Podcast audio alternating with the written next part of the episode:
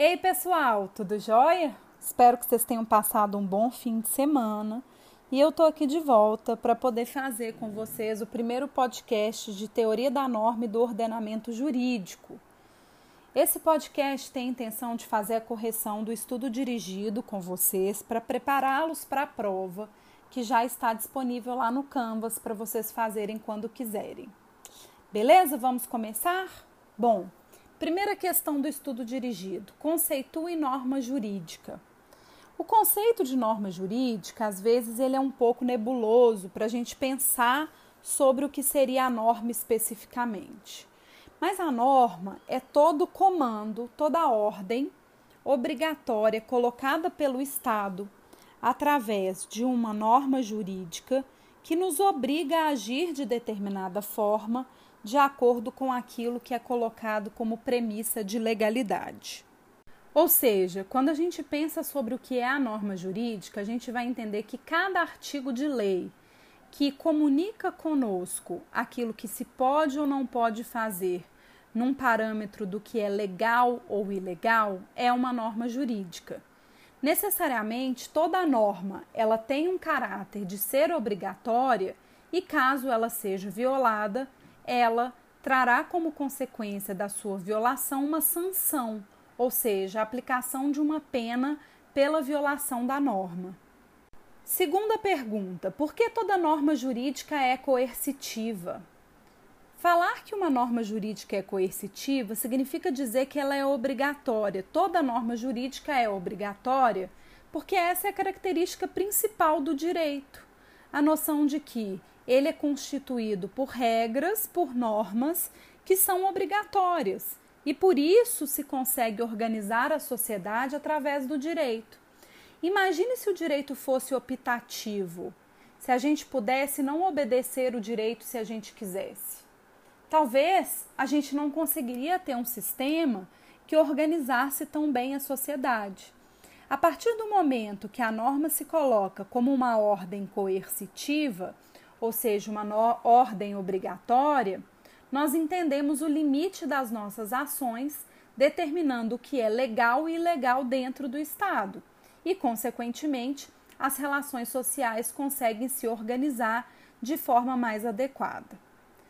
Terceira questão: explique o que são as normas jurídicas de conduta. Por que elas são importantes? Por que são chamadas de normas primárias? Olha, as normas jurídicas de conduta ou normas primárias são aquelas normas que são disciplinadoras das condutas humanas. E por isso, elas são chamadas de normas primárias porque elas se direcionam primariamente, ou seja, diretamente para cada indivíduo. Elas vão estabelecer regras de convivência social, falando sobre os comportamentos na sociedade, quando se espera ação, quando se espera omissão e como devem ser essas relações nas relações sociais. Então, quando a gente analisa a norma primária, a gente tem sempre previsto uma hipótese uma situação que pode vir a acontecer e a determinação de como deve ser aquela ação e, caso ela não seja cumprida, qual sanção, qual pena se aplicaria para essa circunstância. Questão 4. Por que a sanção é importante para a efetivação da norma jurídica? Gente, pensa comigo.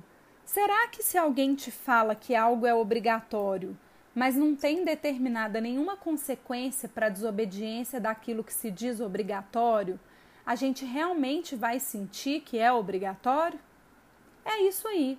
Bom, sem a sanção, sem a pena, a gente não teria a percepção de que a norma jurídica é coercitiva.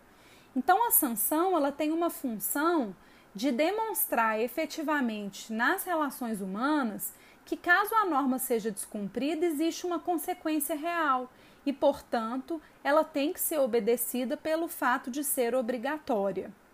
Questão 5.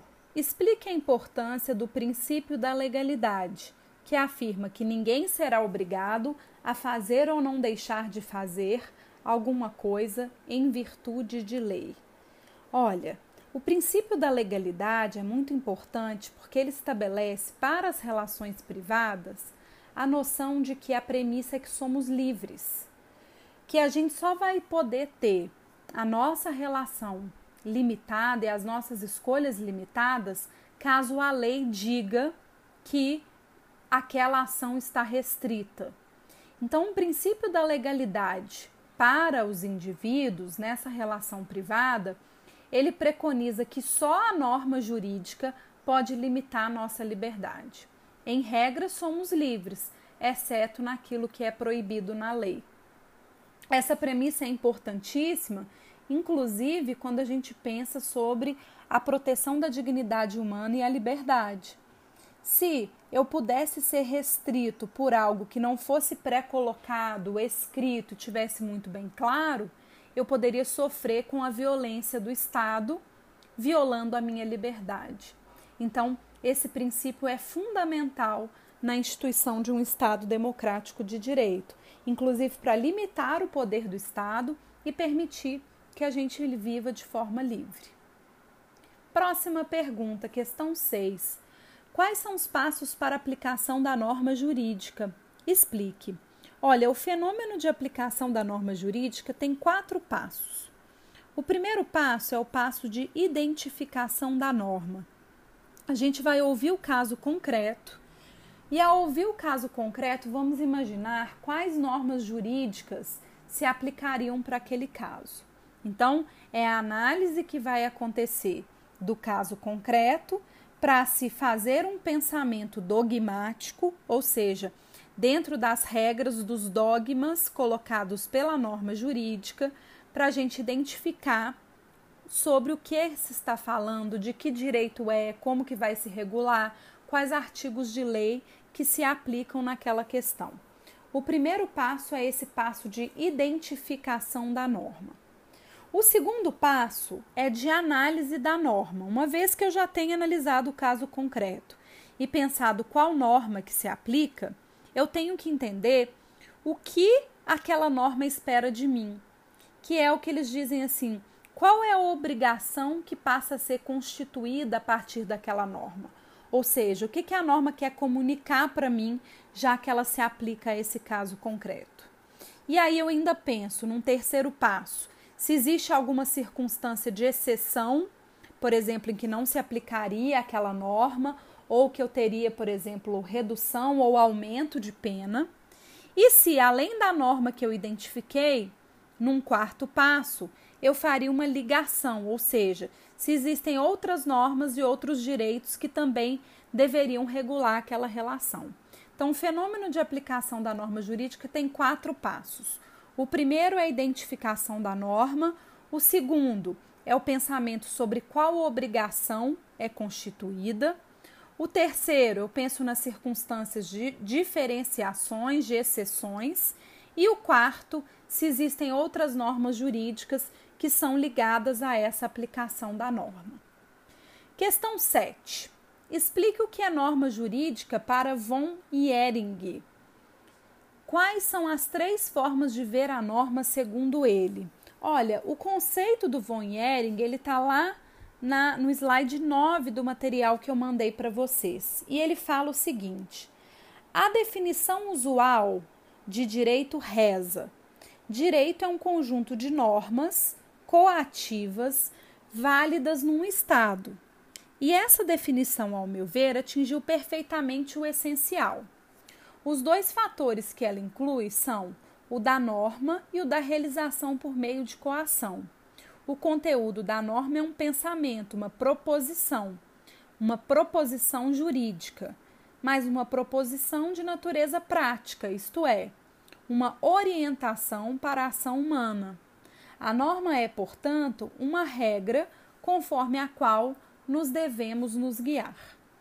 Quando Yering fala sobre essa questão, então, ele vai dizer que a norma é, é um conjunto, o direito é um conjunto de normas que vai orientar a nossa conduta dentro de um estado, dentro de uma sociedade que vive dentro de um território estatal, né? E as três formas dele ver a norma vai ser, primeiro, como uma proposição, ou seja, o que que a norma propõe para mim? O que que ela entende que é o dever ser? Como que ela entende que as coisas deveriam ser. O segundo é a prescrição, que vai dizer para mim, a partir daquilo que a norma escreve, o que, que ela prescreve para mim, o que, que ela espera de mim. E o terceiro fenômeno é o da comunicação, que vai envolver a noção de que a norma, junto com as partes e o caso concreto, vai me levar a tomar, chegar a conclusões a respeito de como eu devo agir na relação social. Então, é, o pensamento do Yering é interessante porque ele pensa de forma abstrata uma proposição, a norma representa aquilo que parece justo e ideal. É também uma prescrição, porque dá uma ordem direta para as pessoas, e existe um fenômeno de comunicação que vai unir o caso concreto com a norma jurídica para se saber como que o direito vai resolver aquela questão. Próxima pergunta.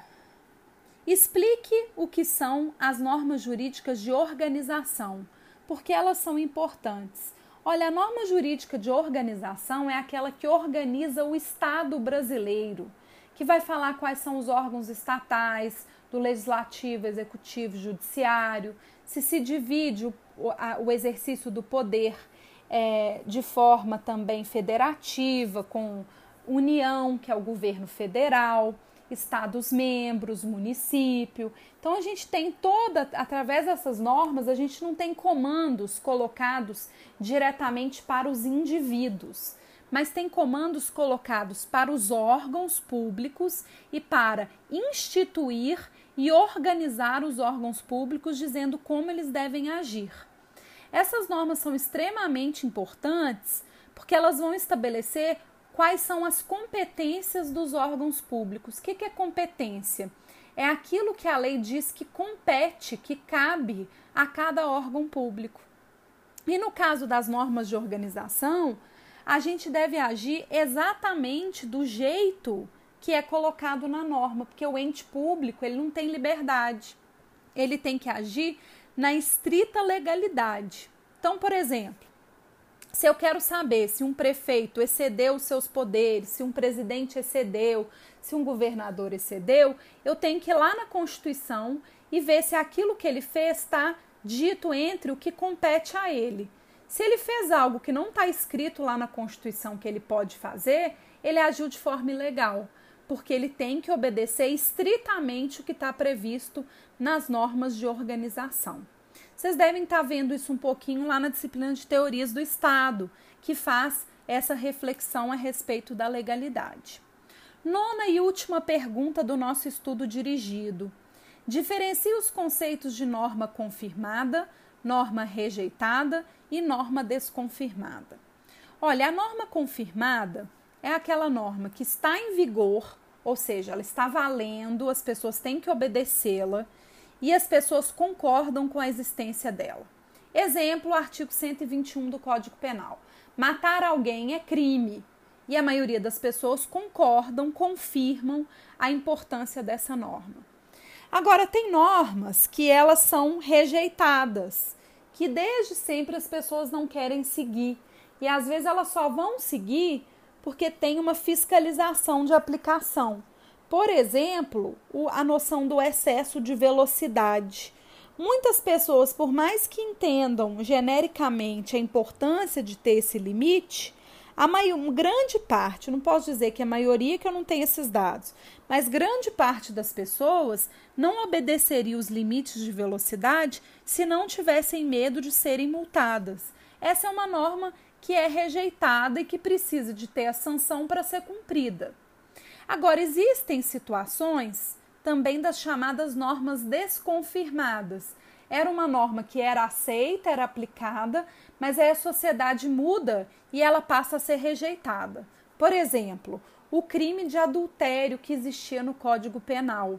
Entendia-se que adultério era crime por um sentido de preservação, de família, na época em que o código foi feito, na década de 40, de 1940, mas com a evolução das relações sociais, começou a se entender que não tinha mais sentido criminalizar essa conduta, que ela trata muito mais de uma questão privada do que uma questão pública. Então, ela era confirmada e passou a ser rejeitada, o que significa que ela se tornou uma norma desconfirmada, que ela deixou de ser aceita. Bom, pessoal, passei rapidamente com as questões com as questões com vocês. Assistam as videoaulas, podem tirar dúvida comigo caso tenham. A prova já está no Canvas para vocês fazerem. Vocês têm até o dia 10 de abril para poder fazer a prova, tá? Se quiser já entra, já fica livre, faça o estudo dirigido, escuta este podcast o tanto de vezes que for necessário, que a matéria está dentro do que eu falei aqui no podcast que foi discutido em sala de aula. Bons estudos, boa prova, tudo de bom, se cuidem, lavem a mão, todo cuidado é pouco. Um beijo, pessoal, tudo de bom.